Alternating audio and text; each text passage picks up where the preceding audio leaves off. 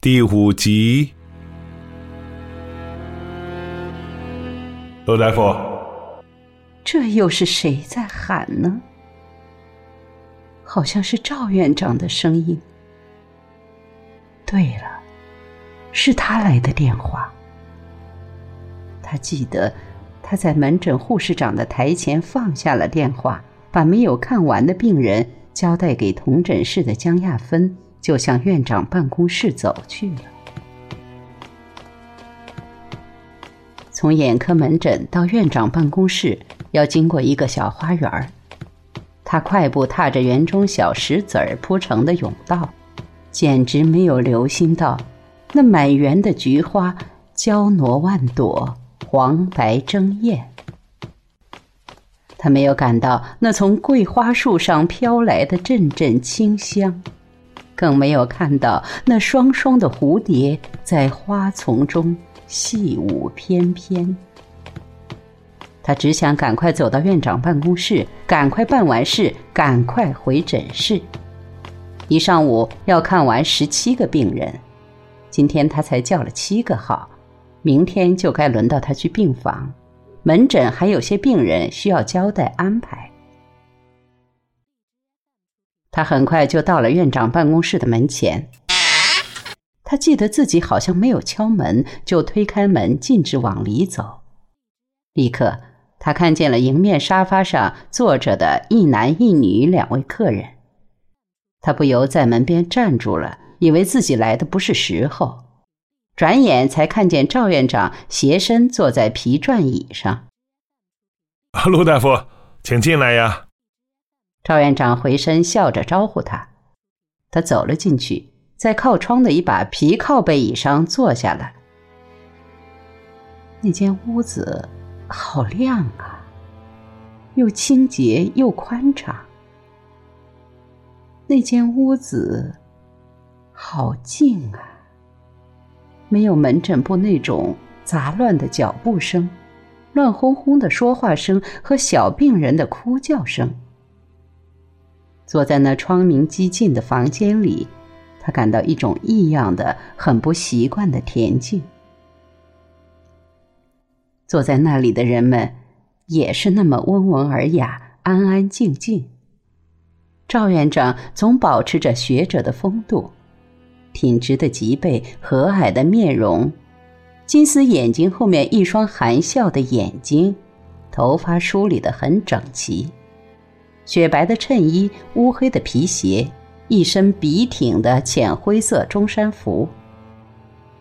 那坐在沙发上的男客身材颀长，两鬓斑白，戴一副茶色眼镜，使人看不见他的目光，但是陆文婷一望而知。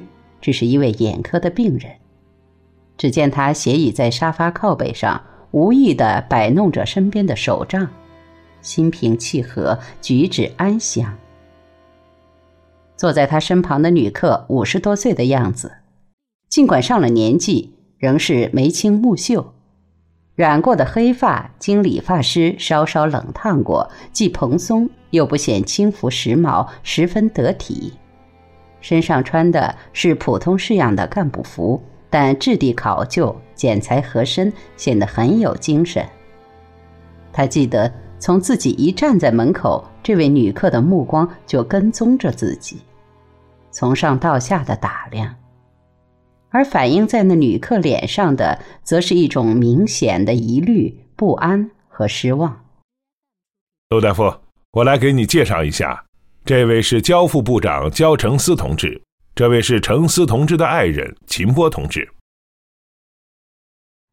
焦副部长，部长，是啊，在他十几年的医生生涯中，他曾为多少部长、书记、主任治过眼睛。他没有注意到这职称，只是习惯的想：他的眼睛怎么了？好像是失明。陆大夫，你现在是在门诊还是在病房？赵院长问。呃，今天还在门诊，明天就该上病房了。正好，陆大夫，焦部长想在我们这儿做白内障手术。病情就是敌情，这一句话就等于把任务交给他了。他开始问诊了：“是一个眼睛吗？”“一个。”“哪只眼睛？”“左眼。”“完全看不见吗？”那病人点了点头。“以前在医院检查过吗？”他记得病人说了一个什么医院的名字，他就站了起来，准备走过去看那只眼睛。可是好像出了什么事，没有看成。为什么没有看成呢？记起来了，是坐在一旁的秦波同志客客气气的把他拦住了。陆大夫，你先坐，坐嘛，不要急，要检查，恐怕还要到你们的暗室里去吧。秦波笑了笑，又扭头说：“赵院长。”老焦的眼睛一有病啊，我也成半个眼科大夫了。就这样，当时没有给焦副部长诊断，可是，在那间办公室坐了那么久，谈了些什么呢？对，秦波同志问了好些问题，问的真仔细呀。陆大夫，你在医院工作几年了？几年？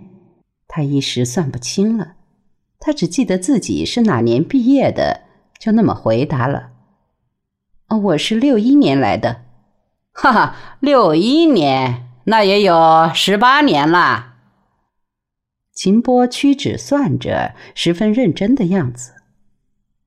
他问这些干什么？只听赵院长从旁说道：“陆大夫临床经验很丰富，手术做得很漂亮。”赵院长为什么要当着病人这么夸赞自己？这有什么必要呢？秦波同志又问道：“你身体好像不大好啊，陆大夫啊。这又是什么意思？他整天给别人治病，很少研究自己的健康。本院的保健科甚至没有他的病历档案，也从未有上一级的领导问过他的身体状况。”怎么面前坐的这位初次见面的客人忽然关心起自己的身体来了？他迟疑了一下，记得是回答说：“我身体很好。”赵院长在一旁又说话了：“他在我们这儿，就算是身强力壮的了。”陆大夫，我记得你这几年一直是全勤。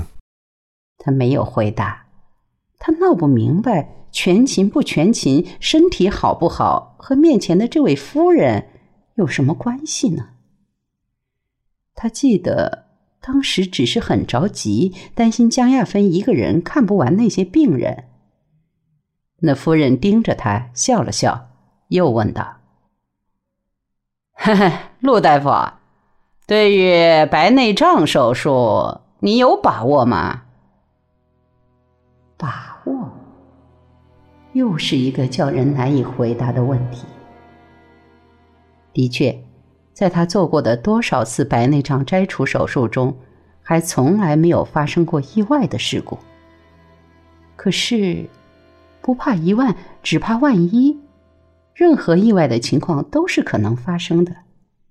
如果病人配合的不好，或者麻醉的大意，都可能使眼内容物脱出。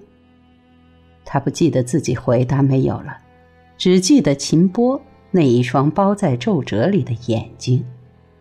那双眼睛很大，闪着两道不信任的亮光，盯着自己，一眨也不眨。这使他感到难以忍受。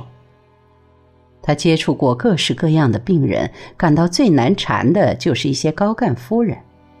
不过，他接触的多了，也就习以为常。当他正考虑怎么委婉答复时，他记得就在这时，焦副部长不耐烦地把身子在沙发上挪动了一下，朝秦波那边扭过头去。这一来，那夫人不说话了，眼睛也从自己身上移开了。这场很难进行下去的谈话是怎么结束的呢？不记得了。对了，是江亚芬跑来了。她探进半个身子，叫道：“陆大夫，你约的那个张大爷又来了，他非等你不可。